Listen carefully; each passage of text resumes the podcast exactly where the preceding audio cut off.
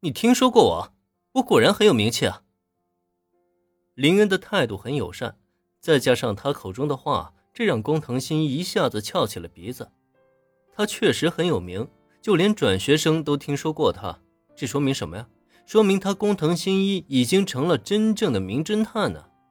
不过，就在工藤新一洋洋得意之际，周遭同学的表情却是要多诡异有多诡异。你还得意个啥呀你？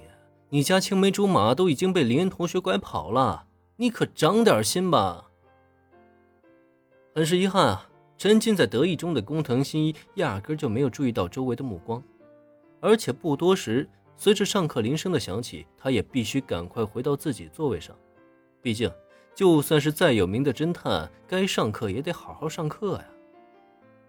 嗯，好舒服啊，林恩、小兰，我好多了。不过下节课休息的时候，你们要继续帮我啊！上课铃声响起，林恩和小兰同时收回了手，这让本来就非常舒服的原子顿时发出了一声轻吟。那声响啊，别说是班里的男同学，就连刚刚走进教室的老师都不禁身上一麻，一脸的莫名其妙。铃木同学，你怎么回事啊？这种声音。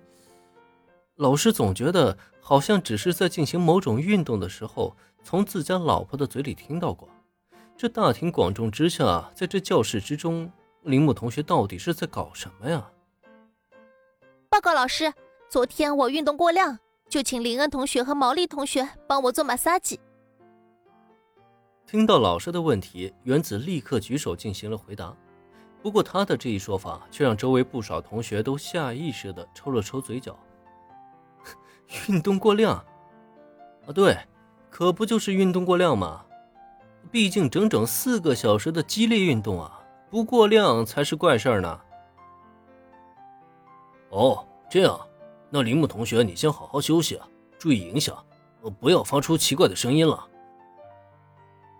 老师不知道前因后果，有了一个合理的答案，他也没再多说什么。毕竟原子的背后可是铃木财团啊。帝丹高中的老师们都知道，这是一位惹不起的大小姐。平日里闹出什么事情，只要没闹大，睁一只眼闭一只眼也就算过去了。像今天这种小事儿，老师自然不会揪着不放。我明白了，老师。见老师没再追究，原子顺势趴在桌子上。不过这时，他面朝的方向却是位于他左侧的林恩，同时。他那双大大的眼眸之中，竟然也在这一刹那带上了浓浓的水意。林恩，我们下课继续。继续？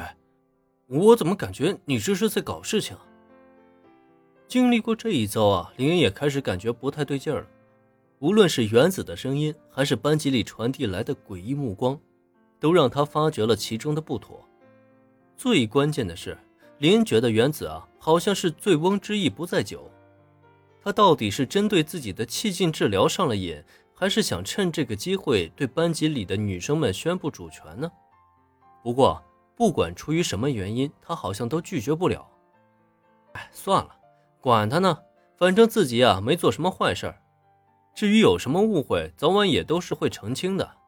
呃，应该是能澄清的吧。本集播讲完毕，感谢收听，免费不易。您的评论与分享是我坚持下去的最大动力。